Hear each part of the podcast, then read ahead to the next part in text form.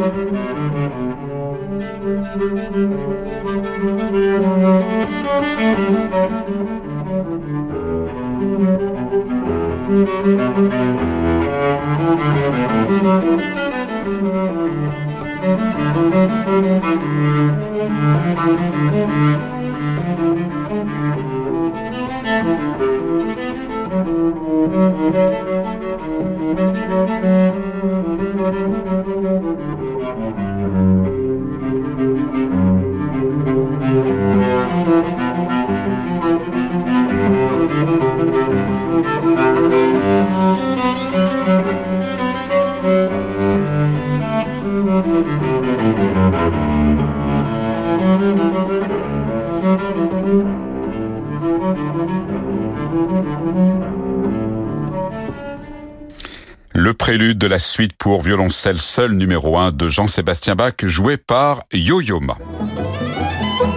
Le journal du classique avec Jean-Michel Duez. Invité du journal du classique, Daniel Weissmann, le directeur général de l'Orchestre Philharmonique Royal de Liège. Bonsoir. Bonsoir.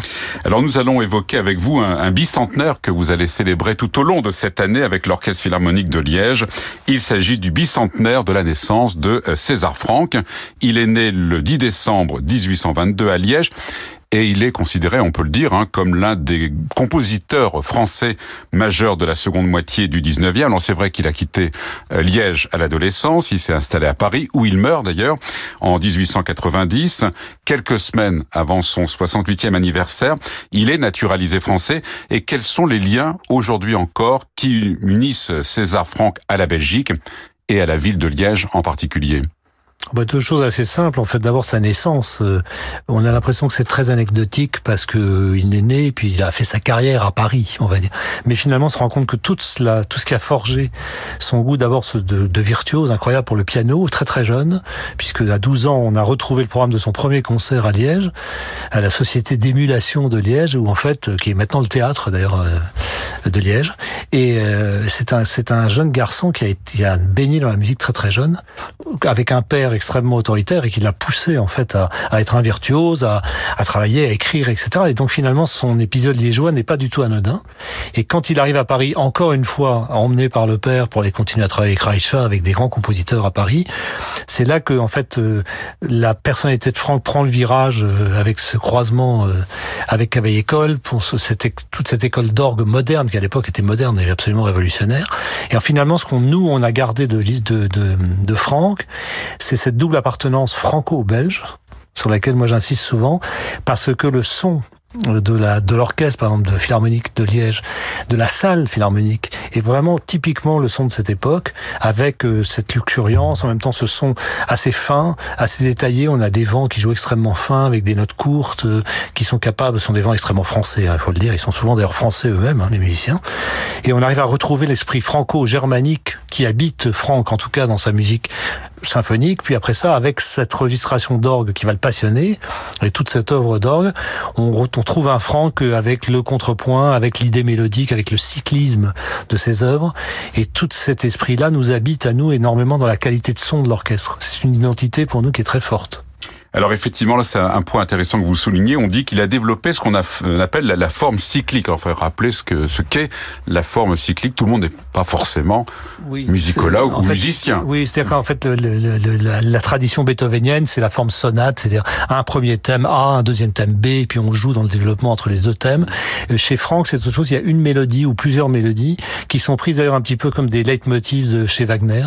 Dans les opéras de Wagner, on retrouve ces mélodies extrêmement triturées, je dois dire euh, euh, travaillées euh, au fur et à mesure, complètement transformées à tel point qu'on ne les reconnaît pas, mais c'est toujours cette espèce de, motif musical qui, a, qui, qui tout le long de l'œuvre va courir, va revenir dans les mouvements, par exemple dans la symphonie, c'est très frappant, du premier au dernier mouvement, on l'entend dans tous les mouvements, et quand on entend cette œuvre euh, en globalement, on a l'impression de continuité qui vient de l'utilisation de ces motifs mélodiques.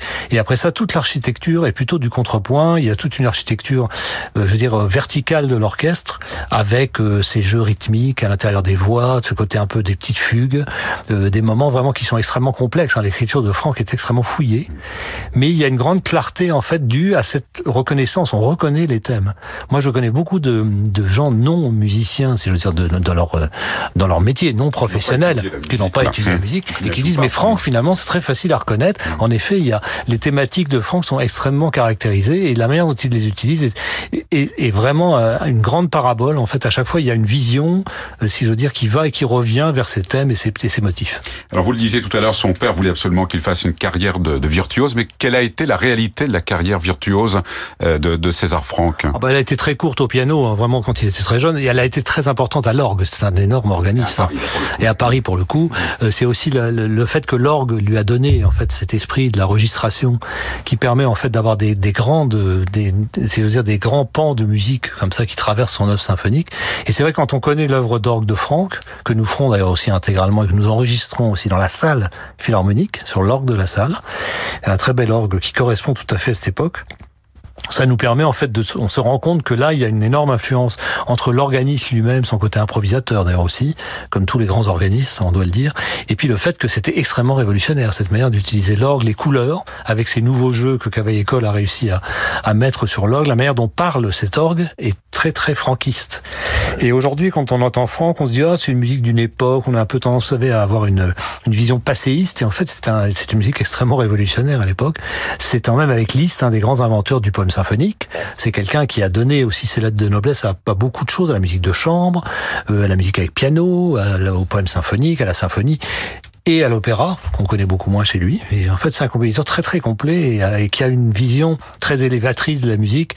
La musique, c'est fait pour nous élever, c'est quelque chose sur lequel il y a un message personnel de Franck qui tient pas uniquement à son côté démonstratif. Ce n'est pas un virtuose démonstratif.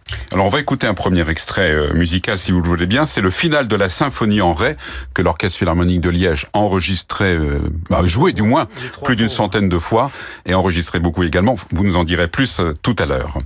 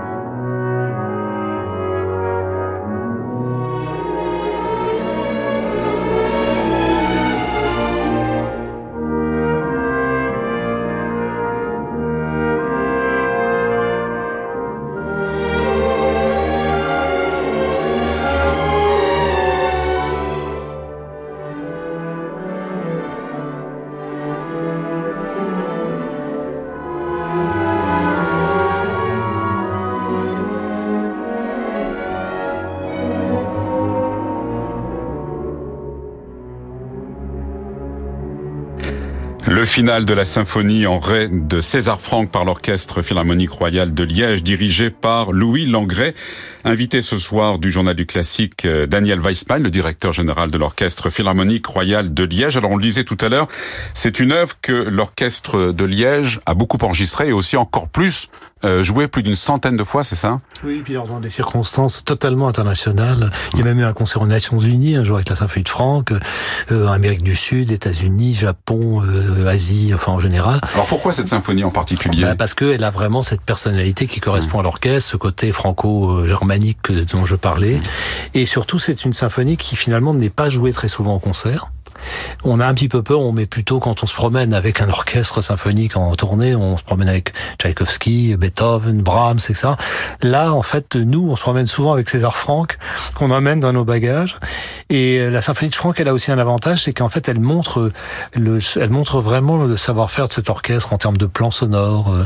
Euh, c'est dit entre les cordes, les vents, euh, les cuivres aussi, ces trompettes françaises hein, qu'on qu'on utilise, ces cornets qu'on utilise en fait dans le final d'ailleurs, et qui sont qui ont une couleur très particulière de cette musique française. On est assez proche d'un orchestre sur instrument d'époque, si j'ose dire, parce qu'on pourrait quasiment jouer cette symphonie avec des instruments euh, montés comme on le faisait au 19e. Et ce serait tout à fait intéressant. Je suis d'ailleurs étonné que ça n'ait pas été fait, je dois dire. Mais nous, on le fera pas parce que c'est pas notre euh, manière. Mais disons que c'est une symphonie qu'on emmène vraiment partout depuis, depuis le début et qui est un peu notre, vous savez, notre hymne euh, liégeois, si je veux dire. C'est votre carte de visite aussi, peut-être, non? Ouais. Oui, c'est une manière aussi. Alors, elle n'est pas toujours demandée. On a aussi beaucoup de poèmes symphoniques avec lesquels on part, qui sont plus courts, qui permettent d'inclure cela dans un programme assez classique avec soliste. Mais dans l'ensemble, on l'a déjà enregistré trois fois. C'est assez étonnant parce que, ben, en fait, c'est rare qu'on enregistre une même œuvre trois fois. Donc pourquoi avoir enregistré encore une fois? Parce que c'est la symphonie de Franck. Et finalement, c'est tellement indissociable de l'orchestre que, encore une fois, là, on l'a enregistré au mois de novembre dernier. Et finalement, on, on va continuer peut-être. Tant que l'accès existera, il y aura forcément un chef à un moment donné qui va vouloir enregistrer à nouveau la symphonie de Franck. Oui, puis chaque chef apporte aussi sa, sa vision de, de l'œuvre. Oui, oui, puis c'est amusant parce que les chefs, les jeunes chefs, comme notre directeur musical, qui est un chef euh, d'une grande énergie, une grande intelligence, d'une grande imagination, quand il a écouté cette œuvre, il en a tiré plutôt le côté euh, justement euh, contrepoint, euh, tous les petits détails, toutes ces espèces de jeux rythmiques qu'il y a par exemple dans le second mouvement qui sont assez savoureux. Et on a entendu un autre César Franck. Alors qui n'est pas du tout antinomique parce que l'orchestre garde une personnalité sonore, mais en tout cas ça donne vraiment des versions très différentes. Il y a des versions un peu référentes, mais celle de Louis Langrée entre autres, en ce que vous avez choisi, mais il y a aussi à chaque fois une réinvention. Alors ce, ce bicentenaire de la naissance de César Franck, vous allez le célébrer tout au long de, cette année avec notamment beaucoup de concerts. Oui, pas mal de. On a, on a commencé en fait un petit peu plus tôt en novembre. Voilà, on a pris un peu d'avance parce qu'il y avait beaucoup de choses à faire. Euh, pas mal de concerts évidemment à Liège et en Belgique, mais aussi on en a fait en France. On va partir en Amérique du Sud avec César Franck. Euh, on a en fait, euh, on est à Paris aussi au mois de, de juin avec euh, l'opéra Hulda qui est euh, aussi un événement, si j'ose dire, dans le, fait de réhabiliter cet opéra dans sa version totalement originale. Et puis en fait, on a pas beaucoup de concerts aussi dans les musées de la ville de Liège qui ont consacré un espace à César Franck, où entre autres il y a la première console de son orgue Cavaille-École, ça c'est assez étonnant qu'on a retrouvé, des documents, des manuscrits, son cahier de contrepoint où il écrivait ses fugues, etc. Enfin c'est assez drôle de découvrir le personnage à Liège, puis après évidemment euh, on a le manuscrit par exemple des variations symphoniques. Donc c'est une c'est une cette salle nous permet aussi de faire dans les musées des concerts avec les mélodies, avec la musique de chambre, euh, l'intégrale d'orgue que nous allons faire à l'automne prochain, et puis enfin un espèce d'apothéose le jour anniversaire vraiment de sa naissance, le 10 décembre donc 2022 cette fois-ci. Euh, nous, nous jouerons les Béatitudes, qui est un peu une œuvre emblématique aussi que l'orchestre a joué plusieurs fois. Et nous allons les enregistrer pour la première fois, par contre. Ça n'avait jamais été fait à Liège. Cet énorme oratorio avec cette soliste, chœur mixte, grand orchestre, et qui est vraiment une des œuvres de la quintessence de l'œuvre, si j'ose dire, un peu euh, inspirée justement par cette élévation spirituelle que Franck appelait de ses voeux, en tout cas dans la musique. Alors, puisque vous parliez de, de ces concerts, on va écouter les variations symphoniques. Elles seront au programme d'ailleurs d'un concert qui va bientôt avoir lieu. Ce sera le 18 février prochain à la salle philharmonique de Liège. Et ce sera avec Florian Noack, l'Orchestre Philharmonique Royal de Liège, bien sûr, qui sera dirigé par Pierre Bleuze.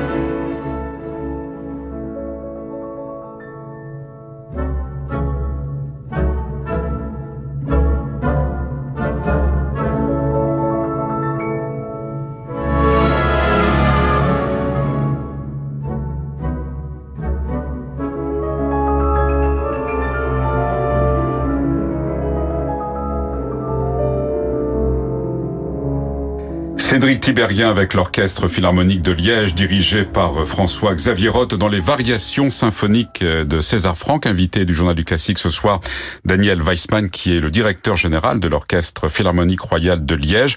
Et cette œuvre sera au programme justement du concert qui sera donné le 18 février prochain à la salle Philharmonique de Liège dans le cadre du bicentenaire de la naissance de César Franck. Ce sera avec Florian Novak, pianiste belge hein, d'ailleurs. excellent pianiste belge.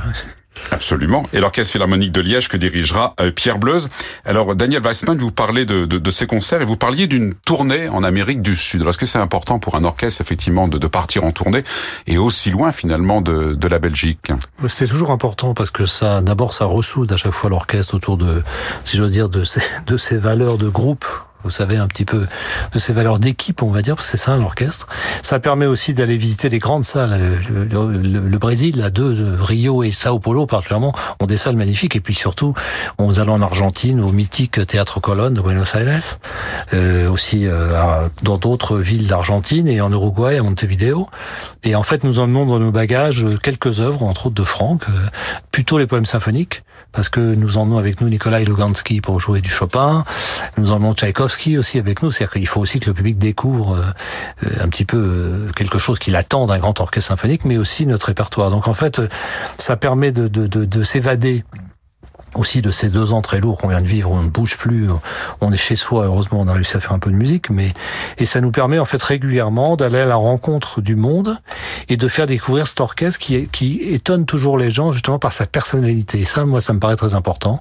Euh, les orchestres qui font des tournées aujourd'hui, c'est plus comme avant, il n'y a pas que ces moyens pour avoir une vision internationale, on a beaucoup de médias numériques qui permettent d'être reconnus au niveau international, mais le fait d'aller sur place, ça donne une certaine importance, je veux dire, à notre personnalité. Fait, on se déplace avec humilité chez les autres pour leur montrer que nous avons aussi quelque chose à partager. Alors César Franck a écrit euh, dans pratiquement tous, les domaines. On a parlé d'orgue, pièces pour piano, musique de chant, musique symphonique, euh, musique sacrée aussi, et puis euh, opéra. D'ailleurs, vous allez donner en version de concert l'un de ces opéras. Oui, le, le, le, plus gros de ces opéras, Hulda, enfin qui est une légende norvégienne, alors très proche de ce qu'on pourrait attendre d'un opéra, par exemple wagnérien, mais avec cette touche franquiste typique aussi, c'est-à-dire entre la, d'abord la ligne du chant, qui est une chose qu'on connaît peu chez Franck, et qui est une ligne en fait qui est pas du tout épaisse, qui est encore une fois une ligne mélodique assez légère et assez caractérisée suivant les voix. Il faut énormément de chanteurs qui parfois ont des tout petits rôles, donc la distribution a été, disons, euh, épique à réaliser et surtout à réunir. Mais on a la chance d'avoir des très grands chanteurs qui ont accepté de venir pour un tout petit rôle et qui sont vraiment la quintessence du chant français. Voilà, Jean, Véronique Jans avec nous par exemple, Jennifer Holloway et d'autres. Et, et, beaucoup de ces chanteurs ou chanteuses euh, vont faire renaître, si je veux dire, cette expression assez romantique française de l'opéra, puisque Hulda, c'est une légende. Alors c'est un peu violent. Hein, il y a un mort par acte, comme on dit, ah oui. ce qui est assez, qui est assez nouveau dans l'opéra, mais c'est une œuvre assez épique. Et c'est surtout le personnage d'une femme, euh, en fait, qui traverse ces espèces de légendes, vous savez, souvent épiques et violentes. Mais ça permet, à, en fait, à Franck de développer tout son art euh, de l'événement symphonique au milieu de l'opéra. Il y a des, il y a un ballet au milieu d'une scène. Il y a des, il y a des airs extrêmement euh, épiques hein, qui sont chantés avec des voix extrêmement lyriques. Mais il faut pas des voix wagnériennes, encore une fois. Donc l'intérêt de l'enregistrer aussi en version de concert, c'est quasiment l'idéal, c'est-à-dire qu'on a en même temps le micro, si je veux dire, devant chaque chanteur, donc on n'a pas ces problèmes de lointain qu'on a dans l'opéra. Et puis finalement, mettre en scène Hulda, ce n'est pas notre rôle, mais refaire redécouvrir cette œuvre exminemment de franquiste, hein, de, qu'est cet opéra Hulda, nous paraissait très importante. Et d'autant plus que le fait de l'enregistrer, de laisser une version, nous sommes ça en partenariat avec la Fondation Brutzann, qui fait un travail extraordinaire au niveau de l'édition et au niveau des disques livres qu'elle fait. Ça permettra vraiment de réhabiliter chez Franck toute une vision de sa musique qu'on ne connaît pas bien. Et puis nous, ça nous permettra enfin de faire le tour de ce personnage à travers la symphonie, le concerto, euh, la musique de chambre, etc., etc. Et l'orgue aussi, qui est quand même un événement euh, important euh, dans, dans son œuvre. C'est quelque chose de primordial. Et cet opéra qui va être vraiment un des événements de l'année, en tout cas Franck. Alors il a écrit quatre opéras, c'est ça, oui. je, je crois. Oui Et pourquoi pas plus? On dit que sa bah, femme n'était pas tout à fait favorable à ce qu'il poursuit dans cette voie lyrique. à l'époque, on écrivait beaucoup. Alors c'est vrai que l'opéra était quelque chose de très français, de très codé, de très codifié. En fait, lui, ça non plus, ça ne ça l'inspirait pas vraiment. Et finalement, le faire la révolution dans l'opéra, c'était moins facile que de la faire comme il la faisait dans l'orgue, dans la symphonie. C'est quelqu'un qui avait une vision quand même très très idéalisée de la musique et qui ne voulait pas se lancer dans l'opéra s'il était obligé d'être dans les conventions. Donc il n'a pas beaucoup beaucoup exploré, mais il n'a pas raté ce qu'il a écrit, hein, il faut le dire. Simplement, c'est quelque chose qui lui est venu très tard. Et en fait, un peu trop tard, il faut le dire aussi. Alors Daniel Weissman, avant de, de, se quitter, on va écouter un troisième extrait. Là, c'est vous qui l'avez choisi. Alors je vous laisse le présenter. C'est Rédemption. Enfin, du moins l'expliquer. Pourquoi ce, ce choix ben, C'est la première pièce symphonique en fait de, de Rédemption que Franck réutilise beaucoup plus tard dans un de ses oratorios qui s'appelle Rédemption. Après avoir allégé la sauce vraiment, parce qu'au début il a écrit cette œuvre euh, comme un grand poème symphonique, 12 minutes, euh, tout à fait spectaculaire. Et il se trouve que nous avons eu la chance que grâce à Joël-Marie Fauquet, grand musicologue français, de redécouvrir cette œuvre qui est sortie des cartes de la Bibliothèque nationale de France, que nous avons réédité et réenregistré. Donc, avoir en plus la chance, dans une année franque, d'enregistrer et de, si je dire, de remettre au jour un inédit important de ces poèmes symphoniques de Franck, c'est une aubaine tout à fait extraordinaire. Et puis c'est un cadeau, je veux dire, que, que César Franck nous fait. Donc euh, c'est une musique très passionnante. Mais à l'époque, ça n'avait pas été joué parce que l'orchestre trouvait ça trop difficile. C'était beaucoup trop difficile pour l'orchestre. Et en fait, il a fini par abandonner, par reprendre en fait ce qu'il avait fait dans, euh, mélodiquement, pour en faire une pièce beaucoup plus légère, une pièce, un morceau symphonique au sein de l'oratorio. C'est un peu une avant-première alors que ah, vous nous offrez là. C'est avant-première. Alors on l'écoute. Merci Daniel Weissman, donc directeur général de l'orchestre philharmonique royal de Liège, pour ce bicentenaire tout au long de l'année de César Franck.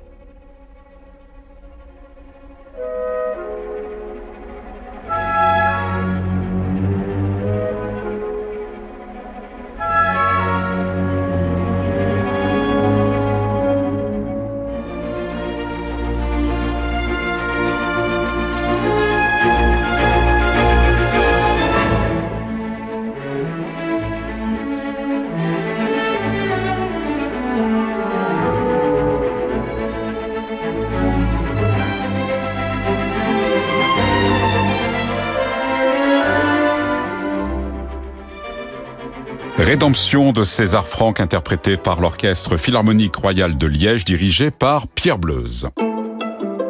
Nouvelle génération de Thierry Lériteau avec le Figaro.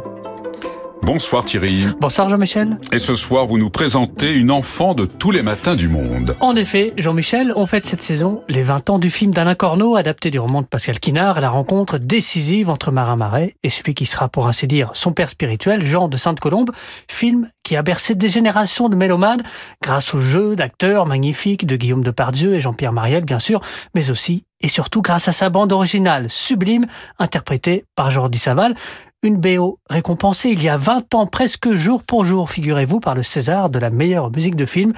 Il faut dire que tous les matins du monde fit une véritable rafle lors de la cérémonie de 92, repartant avec pas moins de sept statuettes. Eh bien, la petite Lucille Boulanger, elle a 5 ans tout juste lorsque le film sort en salle et c'est précisément à cet âge qu'elle débute la viole de gambe.